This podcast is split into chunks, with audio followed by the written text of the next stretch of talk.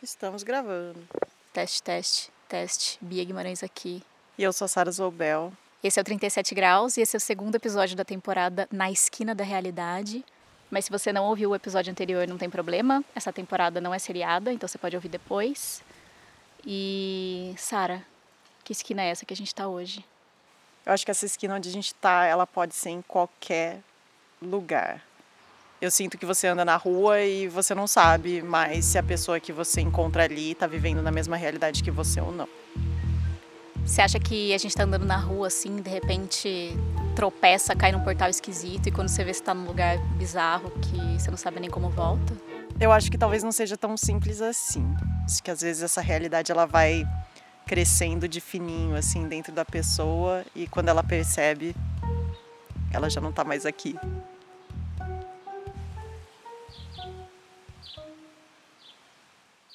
Para começar o episódio, eu fui conversar com alguém que caiu numa dessas realidades estranhas. Oi, tô aqui. O nome dele é João Lucas da Silva. Eu sou do, do interior do Ceará, é, natural de uma cidadezinha que fica a 300 quilômetros de Fortaleza. Fui criado numa comunidade e numa família católica. Então eu era um, um adolescente católico, com crenças católicas bem é, de, um, de uma adolescente que vai na igreja, que frequenta e tudo mais. Então, para mim, toda a biodiversidade da vida e tudo havia sido criado num período muito limitado de tempo por um criador. E não é que o João achava que a Terra foi criada em sete dias, ou que o planeta só tem 10 mil anos, igual se diz nesse criacionismo da Terra jovem, assim. Mas todo o contexto de onde ele veio, a família, era um catolicismo bem fechado, bem rígido. Até aí tudo bem. E aos 14 anos por aí, eu fui estudar no Instituto Federal do Ceará, na cidade de Iguatu. E sabe aqueles institutos federais que você faz meio que o ensino médio e o, um técnico junto, né? Uhum. É, fui para lá em 2010. Nesse campus de Iguatu a gente tinha um, um regime de internato. Então eles tinham aula lá e moravam no dormitório. E se você imaginar, assim, aquele bando de adolescente, todo mundo junto, gente de todo tipo, de religiões diferentes, de lugares diferentes. E haviam lazeres diferentes. Um deles era a sala de TV lá que o pessoal colocava uns filminhos, documentários, umas coisas assim. E você imagina toda essa molecada junta pra cuidar deles, tinham alguns monitores, né? Senão virava uma farra total. E os monitores que tomavam conta deles eram os caras mais velhos, assim roqueiro e tal. E a gente falava, não, esse cara é muito foda. Que acabavam, né, por ser monitores e estar tá naquela posição, ter uma certa influência nos meninos. Então, tudo que ele falava, a gente. Pô, é isso mesmo. E com isso, eles também tinham uma influência no que rolava na sala de TV. Fomos visitados por seres do espaço sideral e eles deixaram pistas no planeta Terra. E uma das coisas que eles mais gostavam de assistir era aquela série. É preciso questionarmos tudo que foi nos ensinado. Do History Channel. Nós não estamos sozinhos. Nós nunca estivemos sozinhos. Alienígenas do passado. Isso, precisamente. Alienígenas do passado. Nossa, eu lembro. Uma história de que os alienígenas ajudaram a construir as pirâmides e que eles têm uma mãozinha ali no passado da humanidade, né? Então. A teoria dos antigos astronautas e tudo mais. Está querendo me dizer que as pessoas daquele período fizeram isso à mão? Eu acho que não. Eu acho que não. Então, na verdade, era português, matemática, geografia, alienígenas do passado. Oi, aí de cima, aqui estamos. E aí você pensa assim, quem nunca na adolescência flertou com alguma teoria maluca de alienígena? Eu sim. Eu também. Porque era um negócio que estava muito escancarado na TV, era muito fácil de tropeçar nisso. Você sobrevoa esse deserto e você vê algumas linhas. E essas linhas parecem pistas de pouso. Só que a coisa não parava por aí. E o João contou que um dos monitores do internato, que era especialmente fascinado pelas teorias dos alienígenas do passado, ele falava que, na verdade, existia uma vida aqui na Terra, mas os alienígenas vieram e modificaram é, aqueles primatas que existiam lá para poder criar os seres humanos. Isso significa que precisamos de novas explicações para as origens humanas. Mano, me apresentou a um negócio chamado Crônicas da Terra, que falava que relatos da Bíblia, na verdade, poderiam ser lidos sob a perspectiva dos alienígenas. Então, por que não nos ensinaram mais sobre esta civilização claramente avançada e influente? Eu já estava começando a duvidar da minha crença religiosa em alguns pontos por causa de uma teoria da conspiração. Bem, Conecte os pontos e você descobrirá por que a omissão pode ser deliberada. A coisa dos alienígenas não ia de frente com a Bíblia? Nós nunca perderemos a fé em Deus. Nunca. Quando falamos em alienígenas antigos. Então, o que ele me falou é que ele usava a história dos alienígenas para tapar buracos onde a Bíblia ele já não conseguia mais explicar, sabe? Então é. Talvez aqueles, aquela visão de que algumas coisas ali foram são descrições de seres de outros planetas, talvez desse sentido a trechos da Bíblia que de outra forma eu não via muito sentido, sabe? Por exemplo, o profeta Elias, ele não teria morrido, ele teria ascendido aos céus. Então essa ascensão não é que é como se fosse assim, ele foi com os ETs, entendeu? Era como se fosse um jeito de sustentar uma crença que já estava começando a ter rachaduras, a se abalar um pouco. Que tinha essa coisa também de, de ter saído de casa, né? Numa coisa fechada, assim, né? Do, do, do criacionismo, do catolicismo, e agora tem novos elementos para essa narrativa. Então. E tem mais, tem mais, não é só isso. Tinha um outro monitor que foi importante nessa história. Eu lembro que um deles trazia muito conteúdo é, sobre essa questão conspiratória da nova ordem mundial, que tinha um esquema uh, Illuminati querendo dominar o mundo e que a gente precisava reagir de alguma forma. Mas você contribui para os senhores do mundo, desliga essa porcaria, isso é janela de Satanás na sua casa. A hipótese é que estão querendo fazer uma redução da população. Meu Deus, eram uns negócios assim, sabe? E daí se criou uma cultura dentro do internato de ficar assistindo vídeo da, de conspiração. Nunca se falou abertamente tanto em nova ordem mundial. Lotava para todo mundo assistir. Era um, um, cara que eu acho que ainda tá nativa no YouTube. Mas ele fazia vídeos assim, ó. Veja a verdade sobre a música Imagine do John Lennon. Inclusive, Veja a verdade é um bordão que se repete bastante.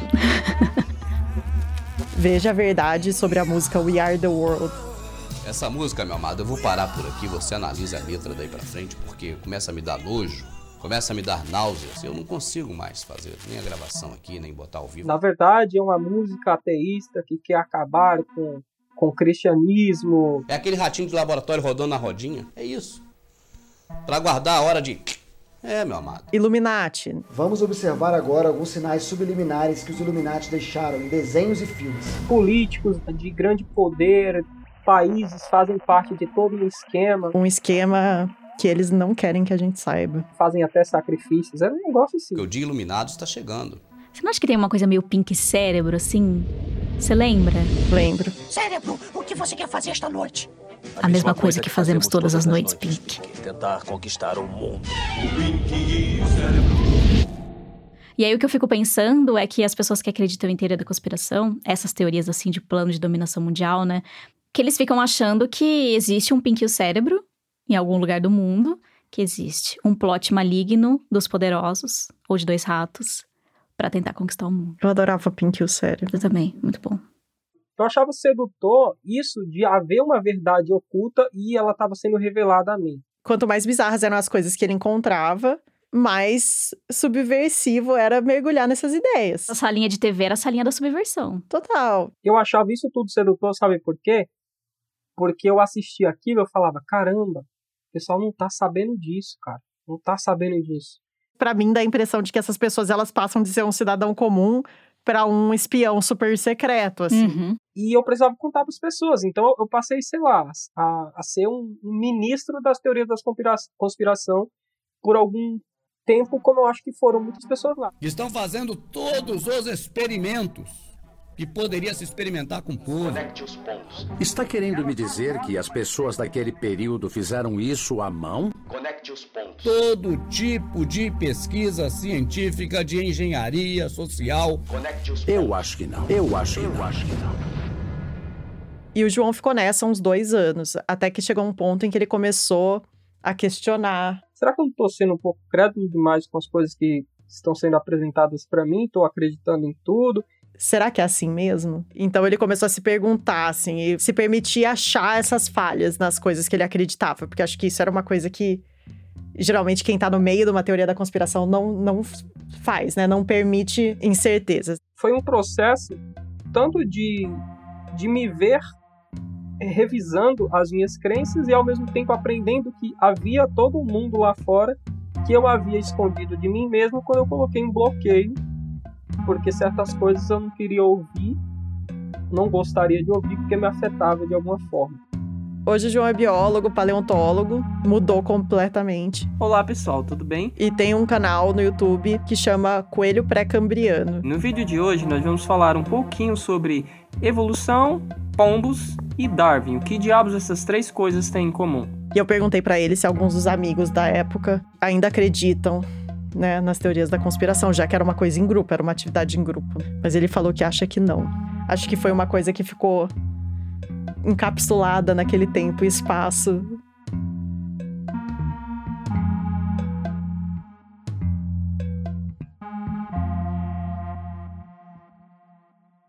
E, e essa história do internato paralelo fez a gente pensar que, beleza, né? Às vezes a gente fleta com uma ideia maluca que a gente vê na TV ou lê em algum lugar.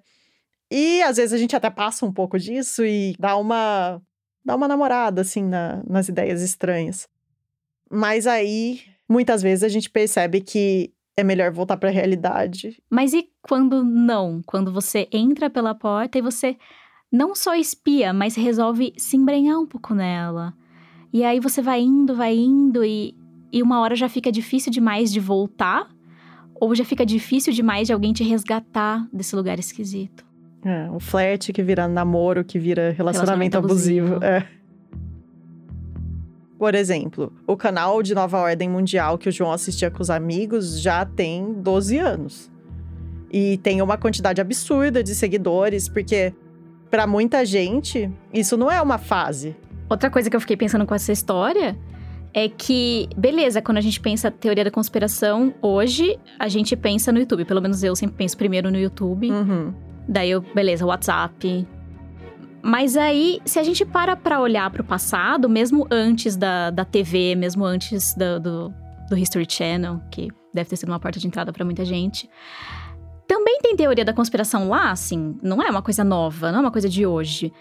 Tem teoria da conspiração por todo canto, a todo tempo, em várias épocas da história, e nem todas elas terminam sem fazer um estrago, né?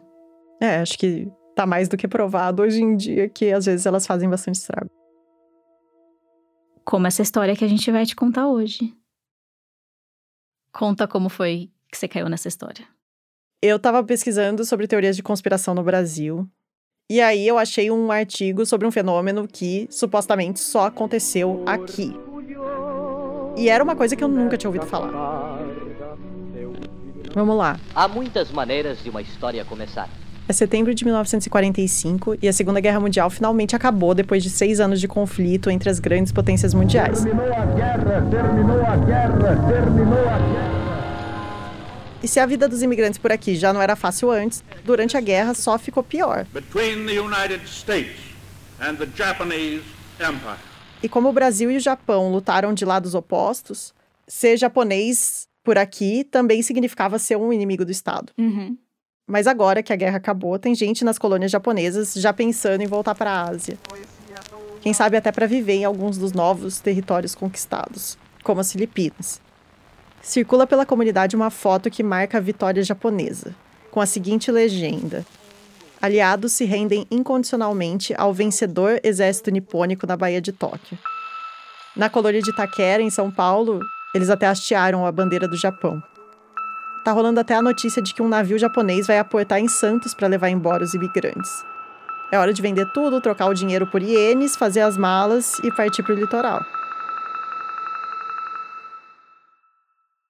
Só que tem uma coisa. Eu não sei se você lembra bem da Segunda Guerra Mundial e de como ela acabou.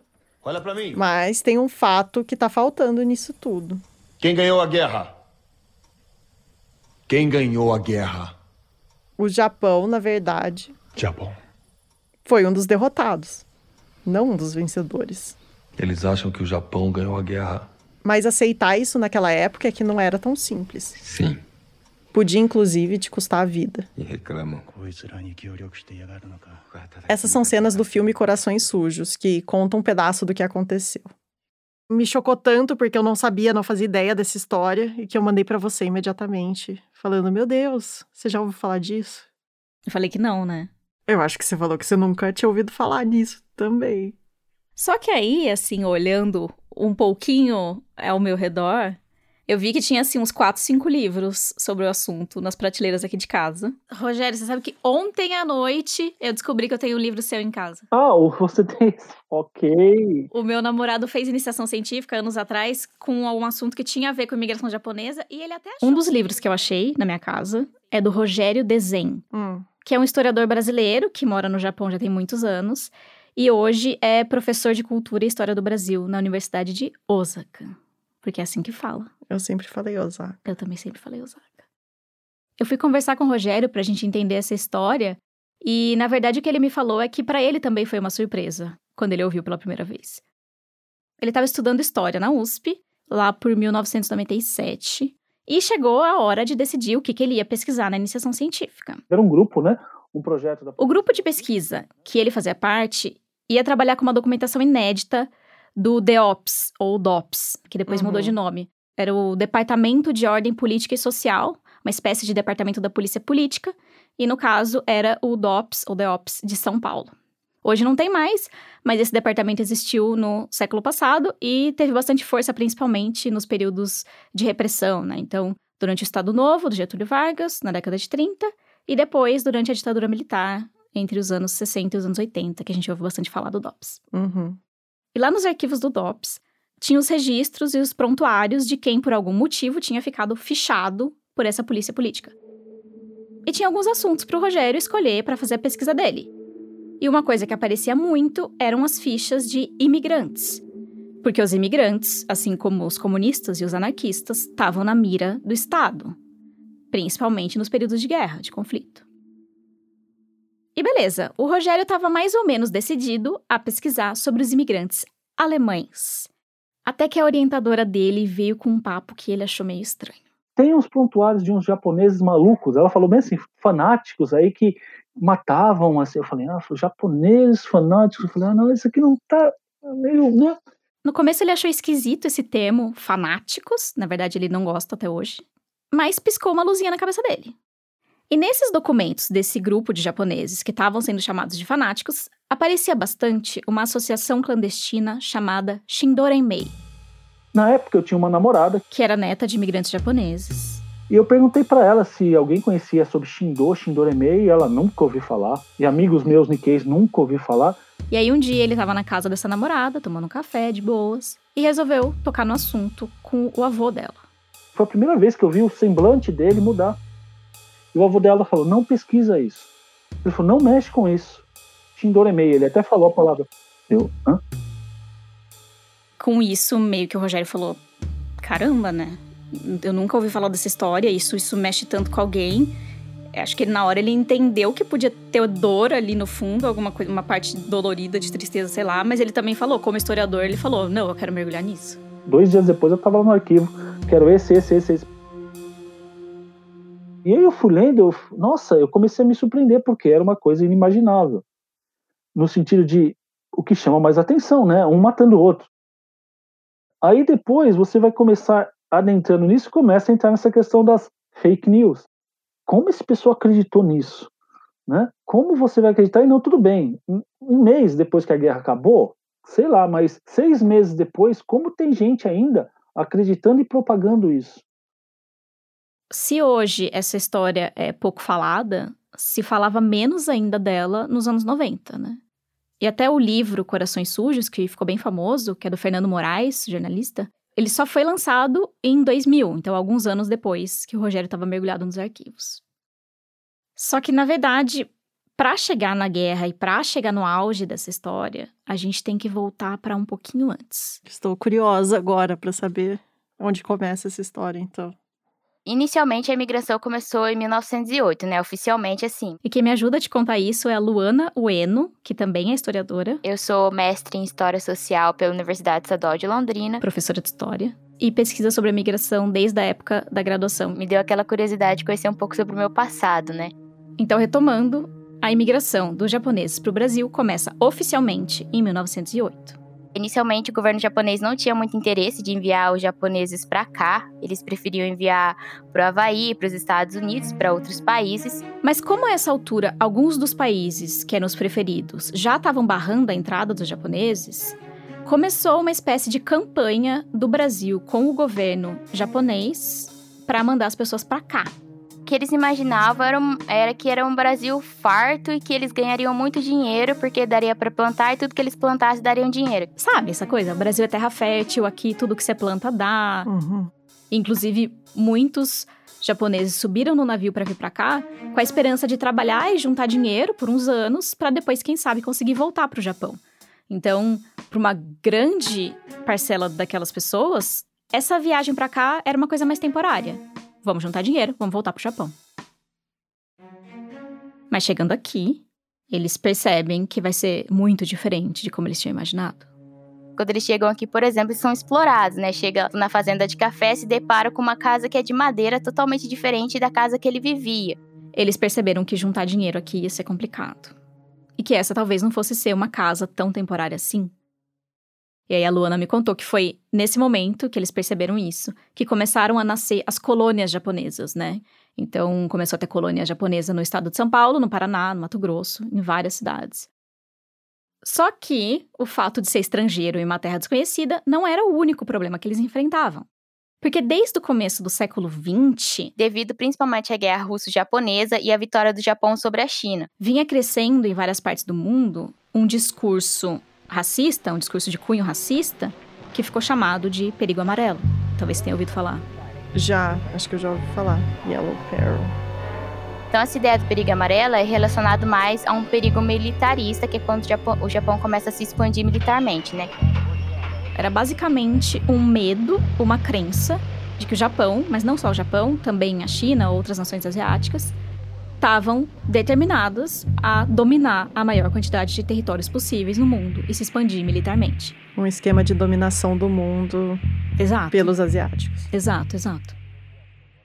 E tinha uma cara de teoria da conspiração mesmo, quando você vai olhar assim, os documentos da época, porque o pessoal tinha um grande medo que os imigrantes japoneses tivessem sido enviados aqui para o Brasil como pequenos súditos do imperador, objetivando o domínio assim do Brasil, né? Então começaria pelo Brasil e depois se expandiria aí para os outros países da América Latina.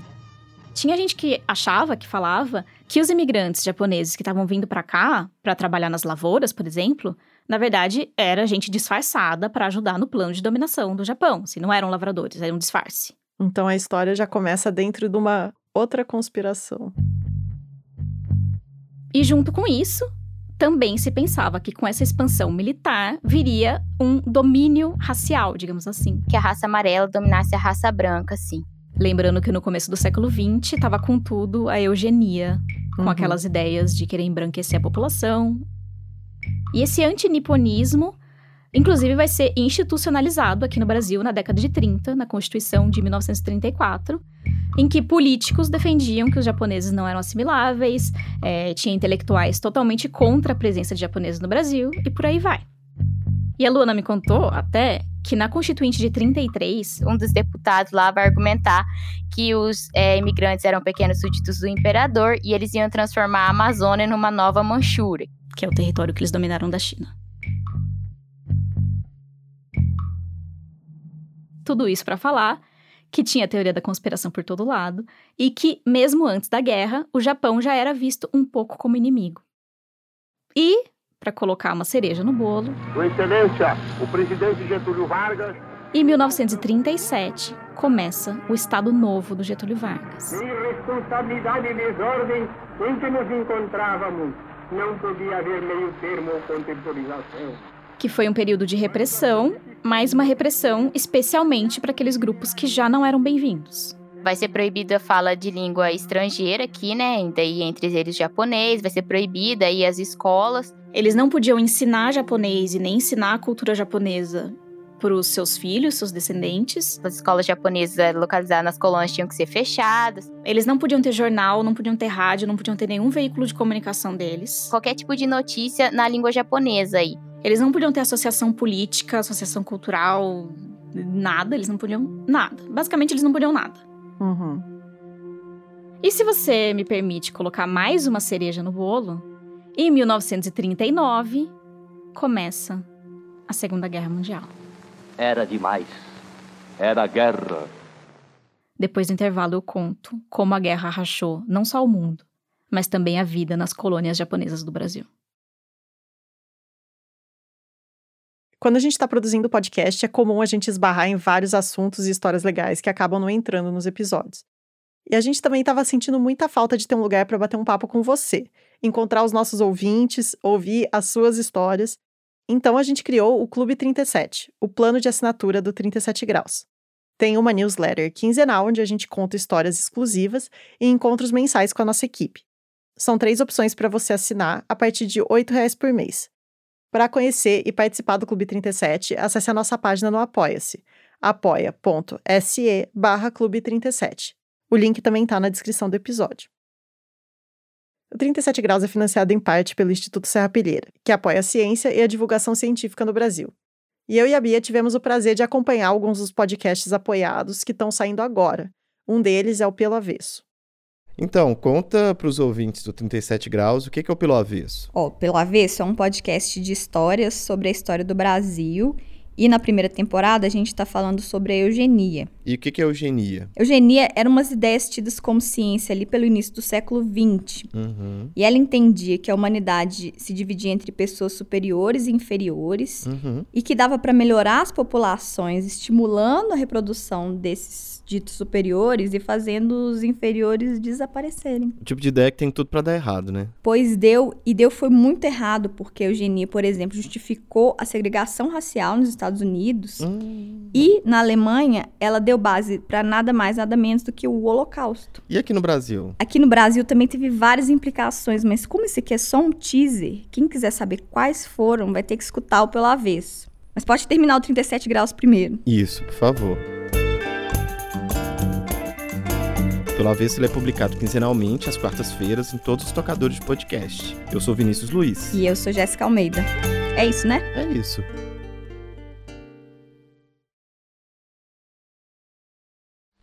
Era guerra e o presidente Vargas. E a guerra é um período de repressão, principalmente contra o quê? Tá de volta o Rogério Desenho. Aqueles grupos considerados alienígenas, né?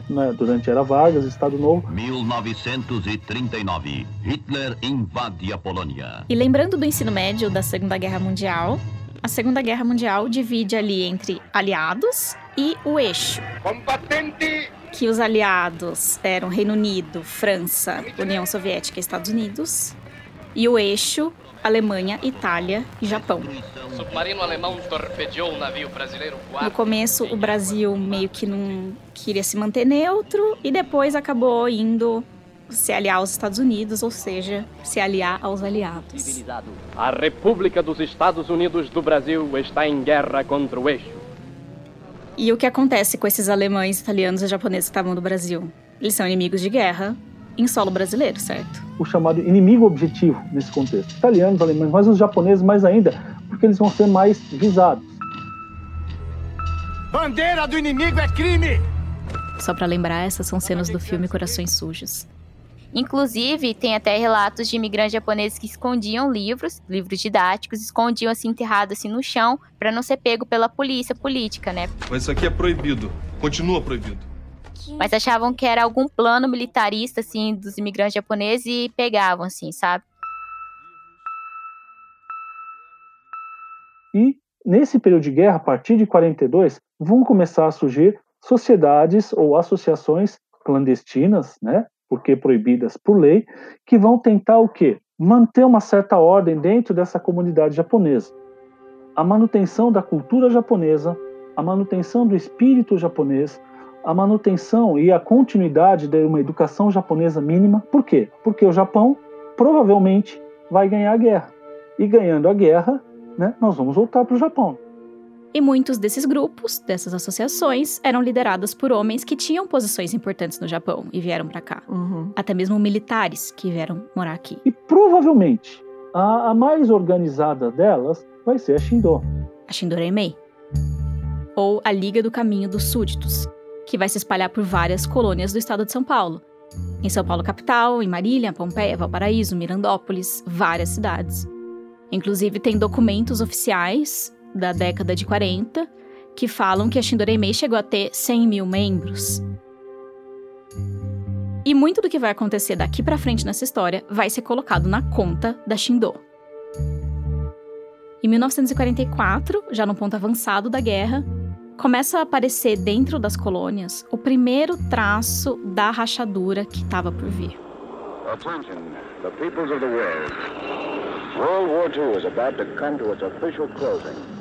Porque a situação do Japão na guerra estava delicada, estava arriscando perder. Com certeza eles recebiam essas notícias. E a comunidade japonesa aqui no Brasil estava preocupada com essa possibilidade. E aí o que vai começar a acontecer? Começam a acontecer atos, né? Em 44, os primeiros atos de terrorismo contra aqueles é, imigrantes que produziam, por exemplo, seda e mentol. Porque eles falavam que o mentol era usado em motor de avião e a seda virava paraquedas. Né, que dizia-se que era vendido para os Estados Unidos e estava ajudando no esforço de guerra norte-americano contra o que? Os japoneses. Isso nunca foi provado. Essa é a primeira ameaça que rola de japoneses contra japoneses. Ou seja, essas pessoas que estão comercializando isso não são patriotas. É, eu vi que em Marília incendiaram um galpão de bicho da seda, por exemplo. Então o clima já estava ficando estranho, mesmo em 44. A coisa vai realmente começar a perder o controle com a derrota do Japão. Em setembro de 1945, a Segunda Guerra Mundial termina. Muita gente lembra como marco do fim da guerra a morte do Hitler, do Mussolini. Mussolini acaba de ser enforcado pela multidão E a rendição da Alemanha, que foi ali abril, maio de 45. Terminou a guerra, terminou a guerra. Mas oficialmente a guerra só acaba em setembro. Porque em agosto os Estados Unidos bombardeiam Hiroshima e Nagasaki. E só depois disso vem a rendição do Japão, que aí sim marca oficialmente a vitória dos aliados e a derrota do eixo. Essa é a história real. Mas não é a história que pegou, que colou em parte da colônia japonesa naquela época. E aí sim, as chamadas fake news vão começar a ser efetivamente propagadas. Tinha gente falando que essa história do fim da guerra e da vitória dos aliados estava com cara de ser um plot dos Estados Unidos para enganar os japoneses. Essas entidades. Como a Shindorenmei. O alarme soou, peraí. O Japão não perdeu a guerra, como assim? Em 2.600 anos de história, o exército japonês não perdeu nenhuma guerra. Você fala, pô, peraí. E a coisa mais básica: o imperador está vivo, né? Está. O Rogério me falou que nesse caso, o imperador do Japão seria o primeiro a cometer o seppuku. Seria o primeiro a cometer suicídio. Então o Japão não perdeu a guerra. Ou o Japão ganhou a guerra, ou a guerra não acabou ainda e o Japão tá ganhando. E eles não querem que a gente saiba. E aí, já em agosto, setembro e outubro, uma série de notícias, pessoas que vão ir para o interior vão começar a divulgar: o Japão está ganhando a guerra. E isso era um boato? Era escrito? Tipo, porque não podia ter publicação, né? Mas como que eles descobriram isso? Geralmente as mensagens eram escritas em papel, escritas em japonês, mimeografadas, distribuídas no interior. E tinha até fotos e manifestos falsificados que eles manipulavam, alteravam, para dar uma ideia da vitória do Japão. Mas o que é uma foto alterada de 1940 e pouco? É, era, por exemplo, essa aqui que eu trouxe para te mostrar. Deixa eu ver. É, que a foto se manteve, só que o que mudou foi a legenda. Então, essa foto mostra os representantes do governo japonês assinando a rendição japonesa, no fim da guerra, a bordo de um navio norte-americano. Só que aí eles colam, né? Você tá vendo que eles colaram uma legenda japonesa, uma legenda alternativa para a foto. Uhum. E na legenda alternativa, é, ela é vendida, a foto é vendida como se fosse uma vitória do Japão na Segunda Guerra Mundial. Então, o que está escrito nessa legenda em japonês é: Aliados se rendiam incondicionalmente ao vencedor exército nipônico na Baía de Tóquio. Então eles pegaram a mesma foto e reverteram o significado dela. Aí eles tiram a espada, eles fazem uma, né? Um Photoshop à maneira antiga. Uma colagem, assim. E nasce assim uma espécie de realidade paralela em que o resultado da guerra é outro. Eles acham que o Japão ganhou a guerra. Teve comemoração da vitória do Japão em Itaquera. Sim. Pessoas viam um avião japonês passando, eu vi o avião do governo japonês passando. E é difícil, né, bater o martelo, mas tem algumas estimativas de que cerca de 70% da comunidade japonesa no Brasil achava que o Japão não tinha perdido. Não era mais uma coisa de nicho. Não. E claro que isso tem consequências, algumas bem tristes. como a notícia de que o Japão estava mandando um navio para buscar os imigrantes que quisessem voltar para lá. Ou seja, muita gente no interior vai vender tudo que tem, vai vir para Santos esperar um famoso navio que nunca veio. Começou a rodar em falso dentro das colônias. E muita gente começou a trocar dinheiro, todas as economias, por um ien falso, né? Para quando voltasse para o Japão.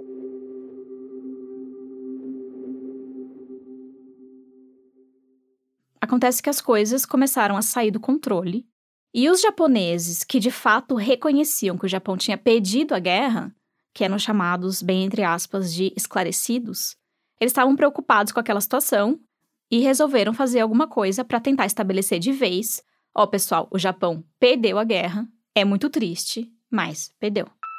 Em outubro, acho que em outubro de 45, né, um grupo de lideranças, eles vão escrever um memorial e vão oficialmente dizer: o Japão perdeu a guerra. E é nessa hora que as colônias terminam de rachar. Porque agora, aqueles que aceitam a derrota têm um nome, eles deram a cara a tapa. Aí gera uma outra ira, né? Ah, vocês são os traidores. Tem cidades que a cidade está dividida. Metade da cidade acredita na vitória, metade acredita na derrota. A comunidade se dividiu entre vitoristas e derrotistas, Kashigumi e Makegumi famílias estão se separando por essa questão. E tá dentro ou fora dessa teoria da conspiração podia determinar se você ia viver ou se você ia morrer. E aí a Shindoremei faz a famosa lista com os nomes das pessoas não gratas da comunidade. Então, sei lá, um dia o cara que aceitava a derrota recebia uma ameaça acusando ele de traidor da pátria e mandando lavar a garganta, que era um aviso de vamos te pegar. E aí as notícias vão circulando e os assassinatos vão ocorrendo.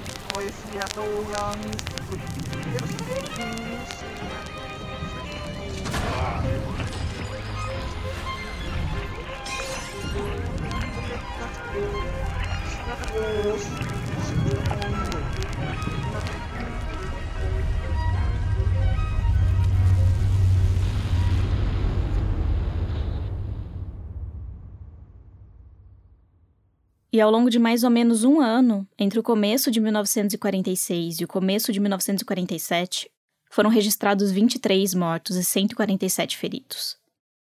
E a polícia política também aproveitou a situação para prender um monte de japoneses que não tinham nada a ver com a história. Foram mais de 30 mil presos e quase 400 condenados. Hum. Então, teve gente expulsa do Brasil, teve gente que foi ameaçada de expulsão, mas acabou não sendo expulso, mas tudo isso acabou também na base da violência. Mas aí, aí tem uma outra, uma outra questão meio duvidosa. Até que ponto os assassinatos estão ligados a ordens vindas da Shindoremei? Historicamente, foi se vendo que muitos desses assassinatos ocorreram de forma mais individual. De repente, se um cara comete um assassinato por conta própria, ou um pequeno grupo, o que, que garante que a polícia política não vai pegar e quando descobrir que esse cara faz parte da Shindo, vai acabar criando uma relação que não necessariamente existe? a Shindoremei mandou matar esse cara. É fácil atribuir a Shindoremei o assassinato à falsa propaganda porque ela estava on the spot. Ela estava na Berlim.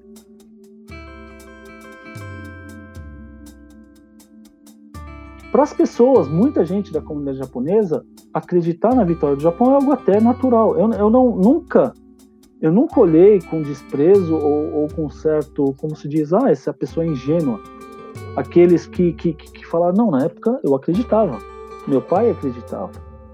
Não é? Porque a gente tenta, tenta se colocar naquele lugar. Era uma minoria que realmente tinha acesso à informação e podia averiguar essa informação.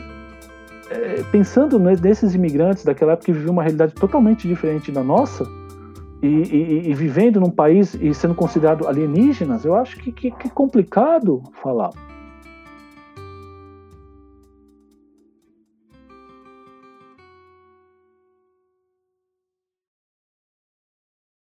E, e aqui, hoje em dia, a gente tem um cenário que eu acho que é muito diferente disso, porque a gente tem informação demais, assim. Não dá para chegar e falar que as pessoas que estão caindo nas diversas teorias de conspiração que existem hoje, sejam elas da eleição, da vacina, não dá para dizer que é por falta de acesso à informação. Uhum. para mim tá mais para uma manipulação dos fatos ou uma escolha de fatos isolados que quando colocados né, num certo contexto, eles moldam uma realidade alternativa que ignora todas as evidências e não tem mais lastro no que está de fato ocorrendo no mundo. Eu acho que tem essa diferença grande entre a história da Shindo, a história dos vitoristas e derrotistas, para a história que a gente tem hoje. E aqui a gente precisa fazer um adendo que conspirações existem. Teve vezes em que as pessoas desconfiaram que o governo não estava sendo transparente sobre alguma coisa, ou que uma plataforma estava monitorando secretamente os usuários. E no fim aquilo se provou verdade. Mas quando a gente fala teoria da conspiração, geralmente a gente está dizendo dessas realidades paralelas e explicações alternativas, entre aspas, que já estão se desconectando da realidade. Algumas podem até parecer inocentes, sei lá, alguém falar que a Lady Gaga é reptiliana, mas muitas delas têm fim político e causam estrago, como fica cada vez mais óbvio. E, e, a minha impressão hoje em dia é que eu tô o tempo todo me esquivando de teorias da conspiração. Mas eu não sei dizer se existem mais teorias da conspiração hoje, porque elas sempre tiveram por aí, ou se é a internet que tá o tempo inteiro mostrando elas para mim. É meio que ao contrário, você já assume o golpe e você fica esperando que aquilo se prove não uma teoria de conspiração, mas sim a verdade. Quando você veio com a história de que você tinha visto esse artigo sobre a Shindorei e, e aí eu caí no Corações Sujos, e aí veio um plim na minha cabeça, que eu lembrei, meu Deus, um ano atrás, uma amiga minha chamada Daiane Machado. Eu mutei, desmutei o microfone e ele voltou a funcionar. Mandou uma sugestão de pauta para o 37 graus sobre o racismo que os imigrantes japoneses sofreram no Brasil no século XX, no começo do século XX. E ela falando que tinha lido Corações Sujos e tal. Eu falei, meu Deus, Plim. Eu nunca respondi a Dai. Vocês não se conhecem, né? Não. Não, acho que foi só meio que tipo. A Dai é jornalista, ela foi minha colega de mestrado. E, na verdade, ela mandou essa mensagem pra gente lá no começo da pandemia por conta daqueles casos que estavam rolando de racismo contra asiáticos. Você uhum. deve lembrar é, inclusive com teorias da conspiração sobre a origem do vírus e tal. E aí ela pensou nesse link. E ela até lembrou de histórias que ela ouvia do avô dela, que migrou do Japão para o Brasil depois da guerra. E existiam esses problemas também de quem, quem tinha algum recurso para conseguir acompanhar mediaticamente o que estava acontecendo no Japão, tinha uma noção melhor, né? E tinha aquelas pessoas que não tinham como, né? Então elas só acreditavam nesse ideal mesmo da nação que jamais cairia ou se renderia, né? E na época que ela propôs essa pauta, ela nem tinha feito a relação dessa história com a pesquisa dela de hoje. E tem super a ver. Porque antes da pandemia, a DAI já estava pesquisando o movimento anti-vacina no Brasil, e meio que essa desinformação relacionada à saúde, para o doutorado dela, no Departamento de Política Científica e Tecnológica da Unicamp. E estava super tranquilo, inclusive. E aí, como podemos imaginar, com a pandemia, o trabalho dela só aumentou. Acho que agora tem muito material. Tem. E eu acho que eu nunca ia conseguir fazer o que ela faz. Não. Porque ela passa os dias mergulhada em canais de teoria da conspiração do YouTube. Eu não consigo nem imaginar como é fazer isso. Pesadelo. Aliás, foi ela que falou pra gente não usar o nome dos canais aqui no episódio. Porque, obviamente, eles não precisam de mais propaganda do que eles já têm.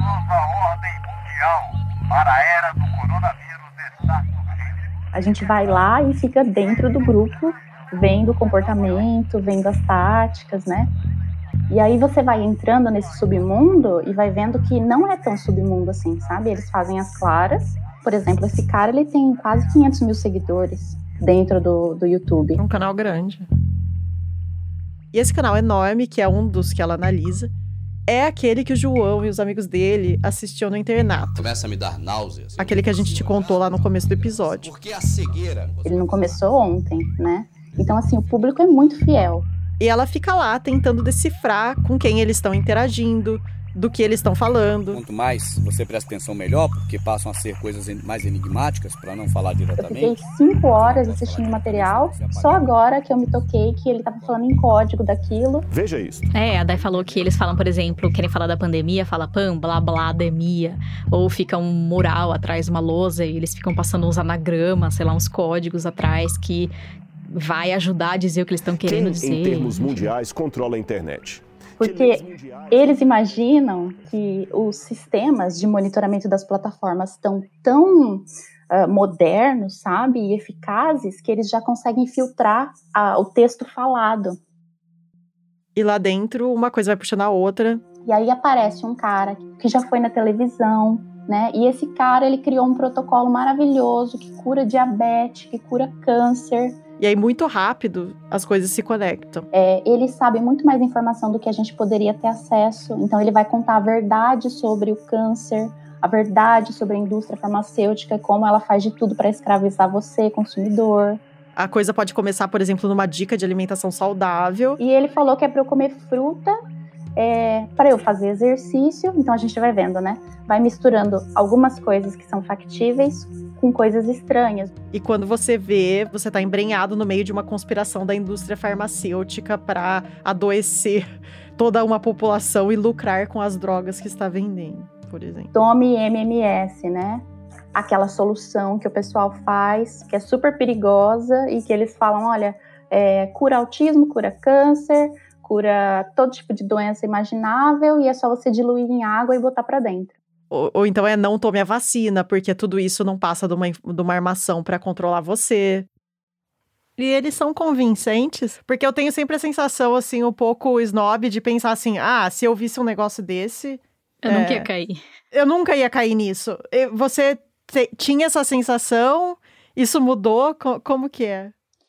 Então, quando a gente vai chegando perto, é, a gente vai perdendo essas, essas ideias assim muito limpas, sabe, do que acontece ali dentro, porque sei lá, vai ter gente que tem ensino superior, tem muito, muito, muito mesmo, né? Até porque isso não é um diferencial para acreditar em teoria da conspiração ou não. É, mas vai ter muita gente simples, super tranquila, que você vê e você pensa, poxa vida, esse aqui poderia ser meu tio. E aí essa pessoa já passou por algum trauma, já teve uma experiência ruim com o médico, é, não conseguiu um tratamento para uma doença que ela nem sabe identificar direito até hoje. Então tem todo um histórico que faz com que essa pessoa acabe caindo ali naquele espaço. Tem toda uma sedução, sabe? Toda uma narrativa que vai fazendo com que essa pessoa é, confirme aquilo que talvez ela já desconfiava né, de que ninguém tá nem aí pro bem-estar dela e que, poxa vida, caiu esse anjo aqui, esse médico maravilhoso que faz tudo de graça pelo YouTube. São, são realidades paralelas mesmo, sabe? É, acho que não tem outro termo, né?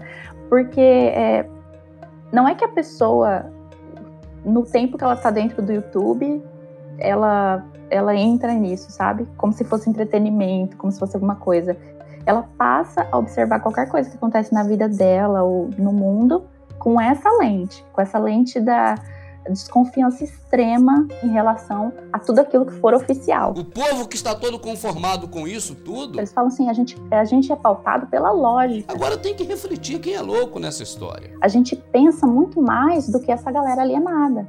Então, ao mesmo tempo que essa, esse pessoal é xingado de gado por pessoas que estão fora, eles xingam o resto das pessoas de gado também. Vamos parar para pensar, vamos nos livrar de tudo aquilo que nos contamina o tempo todo, desde criança. Dói. e mesmo tentando ter distanciamento, é, dói. Tem dia que eu fico mal, mal de verdade, porque eu falo, meu Deus, o que, que vai ser dessas pessoas? E, e o que, que você acha que vai acontecer com essas pessoas? um exemplo, né? Esse cara acredita que o fim do mundo está próximo, né? Então, é, a nova ordem mundial está aí, né? Os senhores do mundo estão tomando conta de tudo. A pandemia é um plot e é um dos plots finais para a gente chegar nos finalmente mesmo, né? Então, todo mundo vai ser escravizado e a vacina é um dos instrumentos para controlar a população. Outros são o flúor na água e várias outras coisas, né? E claro que nem todo antivax acredita nos Illuminati também. Mas quando você chega nesses canais mais extremos ou você vai passando de uma recomendação do YouTube para outra, as coisas vão se conectando. É, então, que, que a gente vai fazer para a gente não ser controlado e não ganhar a marca da besta? A gente tem que fugir. Aí, ó. A gente vai fugir para onde? Pro interior. Um, pelo pouco que a câmera roda, cara, você vê que em volta dele não tem nada. Para Absolutamente. lugares onde os senhores do mundo não consigam rastrear a gente, antes que eles ponham um chip com a vacina na gente. É a grande calamidade, né? E aí ele faz o quê? Ele compra um monte de terreno no meio da Amazônia e vende os terrenos pro pessoal se mudar para lá. Pra Aqui a fugir. casa começa. Essa casa, a primeira casa aqui da vila, você consegue entregar ela quando? Pra, já até, até final de janeiro. A gente não tá indo para lá para viver no bem bom, a gente tá indo para lá para sobreviver ao fim do mundo. Não é mais a bolha digital. Agora é uma bolha física. Inclusive, existe esse incentivo, né, por esses influencers, né, das teorias da conspiração, de que você corte o vínculo com seus familiares e amigos. Nossa, eu tô muito chocada, Dai, com esse negócio. Eu também. E a Dai não só bugou a nossa cabeça com os canais bizarros de YouTube que ela estuda, mas foi ela que ajudou a gente a achar o João do começo do episódio. E também mais uma pessoa que chegou a passar dessa porta para outra realidade, mas que depois voltou. Pra terminar o episódio, Tudo bom? eu fui conversar com o Assim Said. Tudo bem, e você? Bem também. Porque ele fez a gente pensar em como tirar alguém desse buraco, ou se é possível tirar alguém desse buraco. Então foi toda essa, essa coisa de imaginar como se o mundo tivesse contra mim, tivesse contra todo mundo. Primeiro, eu achei engraçado que o Assim teve uma trajetória um pouco parecida com a do João, lá no começo do episódio. Porque ele falou History Channel, alienígenas do passado. Me pergunto quantas pessoas foram convertidas para a teoria da conspiração com alienígenas do passado. Merece uma investigação mais profunda. Até para em Illuminati, ele se embrenhou em teorias sobre o 11 de setembro, que era uma armação dos Estados Unidos. Essa era uma das teorias favoritas dele. Eu sou filho de paquistanês, então tem toda essa, essa, essa coisa de reatividade a, a, a preconceitos e imperialismos e tal. Até chegar na indústria farmacêutica que quer te adoecer, o que é bastante irônico, porque depois o Assim foi fazer farmácia e hoje ele já é formado. Só que uma coisa curiosa da história dele é que ele pegou toda essa bagagem, entre aspas, e resolveu usar isso para tentar puxar as pessoas para fora das teorias da conspiração. Então ele, por exemplo, faz parte da União Pró-Vacina. E aí, por um tempo, ele me contou que ele ficava entrando em grupos de Facebook anti-vacina aqui do Brasil para tentar convencer as pessoas a tomar vacinas. Isso antes da Covid até, né? Vacinas de todo tipo. Ele conseguiu mudar a ideia de alguém, ele sabe? Ele fala que assim, às vezes você não vai conseguir convencer essa pessoa que tá brigando com você diretamente, mas que tem uma estratégia de que quem assiste, quem tá assistindo a briga aqui, plim, né? Tenha uma, uma alerta. E aí ele me contou de uma vez que a coordenadora de um dos maiores grupos antivacina no Brasil postou uma coisa sobre vacina. Ah, não, porque o sarampo ele não mata, porque tem muita gente que pega sarampo e não, e não morre. Olha, minha, meu, meu sobrinho pegou. Ele foi lá confrontar, falou: Ah, Ah, então, mas se vacinas não funcionam, como que a gente não tem poliomielite hoje? é, hoje eu sou farmacêutico, não sei o que, vacina é segura e tal. E aí a, chegou uma moça que é uma mãe, marcou um, um acho que o marido, e aí falou, ah, olha o que ele tá falando, acho que faz sentido, né? Eu, eu continuo não acreditando em vacinas, mas é bom não arriscar, né? Até que ele foi expulso do grupo é, em seguida.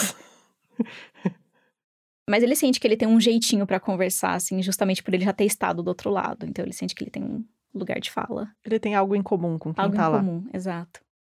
Mas é trabalho de formiguinha, como quase tudo. É, o que, que a gente faz? Não sei. a gente chegou no fim do episódio, eu não faço ideia do que fazer. Se tem o que fazer. É. Dá a impressão que vai ter pra sempre e no máximo dá pra tentar amenizar o problema. É pior que barata, assim, sabe? Uhum. Quanto pior tá pra gente, melhor tá pra elas, assim. Quanto mais lixo, mais confusão, mais bagunça, pandemia, guerra, crise política, e estão lá elas, né? Correndo soltas, felizaças. Melhor que nunca. Mesmo quando você tem uma coisa que parece que tá controlada, elas se escondem em qualquer frestinha e parece que estão ali esperando só você baixar a guarda pra Voar na sua cabeça. pra voar nos carros, credo. É, e pra sair e invadir sua casa de novo, assim. Não sei. É, é, é aquela coisa que parece que no apocalipse, se alguma coisa vai sobreviver, vão ser as baratas e as teorias da conspiração. Eu quero acabar com as baratas. Você quer acabar com as baratas. Então por que que não acaba, sabe? Tem alguém se dando bem. A gente tem que seguir a trilha das baratas. Quem está se beneficiando com as baratas? Os próprios anúncios que eu assisto dentro desse, desses perfis são anúncios extremamente conspiratórios. Os anúncios que são pagos e que estão ali sendo mediados pelo YouTube. Né? Então, o que eu tenho de roupa que é a prova de 5G é muito, entendeu? Compre esse chapéu, compre essa blusa que vai te proteger da radiação 5G, que controla o seu cérebro. Tem anúncio que vai defender que o Trump ganhou a eleição, sim, senhor. Não é que falta limite para o vídeo, falta limite para tudo, você entendeu? É uma terra de ninguém ali dentro.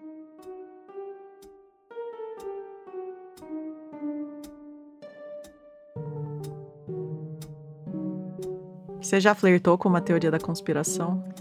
Eu acho que flertar, todo mundo flertou, né? É, mas uma coisa que eu, que eu tava lembrando esses dias é que eu acho que eu fui uma criança meio terraplanista. Como assim? Porque toda vez que tinha uma rua sem saída, que eu via a placa rua sem saída, eu achava que se você chegasse no fim da rua sem saída e pulasse o muro, você ia cair no espaço, porque ali era a borda do planeta. então hoje, olhando pra trás, eu falo assim: olha, eu fui uma criança terraplanista. E aí, sorte que eu não fui exposta a nenhum tipo de, de, de culto para crianças, terraplanismo só para baixinhos, alguma coisa desse tipo. Porque talvez eu estivesse lá até hoje, né? Você nunca sabe. Ah, então. Você ia estar tá fazendo vídeos no YouTube provando. É, que... Pulando muros em rua sem saída. Calculando a velocidade de aviões. Exato. Isso. O próximo episódio do 37 Graus vai ao ar daqui a duas semanas, na terça-feira, 5 de outubro. E se você gostou do programa, recomenda para os seus amigos e comenta nas redes sociais, que ajuda muito a gente a alcançar novas pessoas. Lembrando, a gente está na arroba 37podcast. E você deveria realmente ficar de olho lá, porque a gente posta fotos e outras historinhas relacionadas ao episódio. O 37 Graus é uma produção do Lab 37. A produção, o roteiro e o desenho de som são feitos pela Sara Zobel e por mim, Bia Guimarães. A trilha sonora é do Gabriel Falcão e a ilustração de capa é do estúdio Rebimboca. Um agradecimento especial para Daiane Machado, que além de participar do episódio, ajudou com a pesquisa e com os contatos do João e do Assim. A gente tem apoio do Instituto Serra Pilheira, que financia a pesquisa e a divulgação científica no Brasil. Os créditos completos e os materiais de referência desse episódio estão no nosso site 37grauspodcast.com.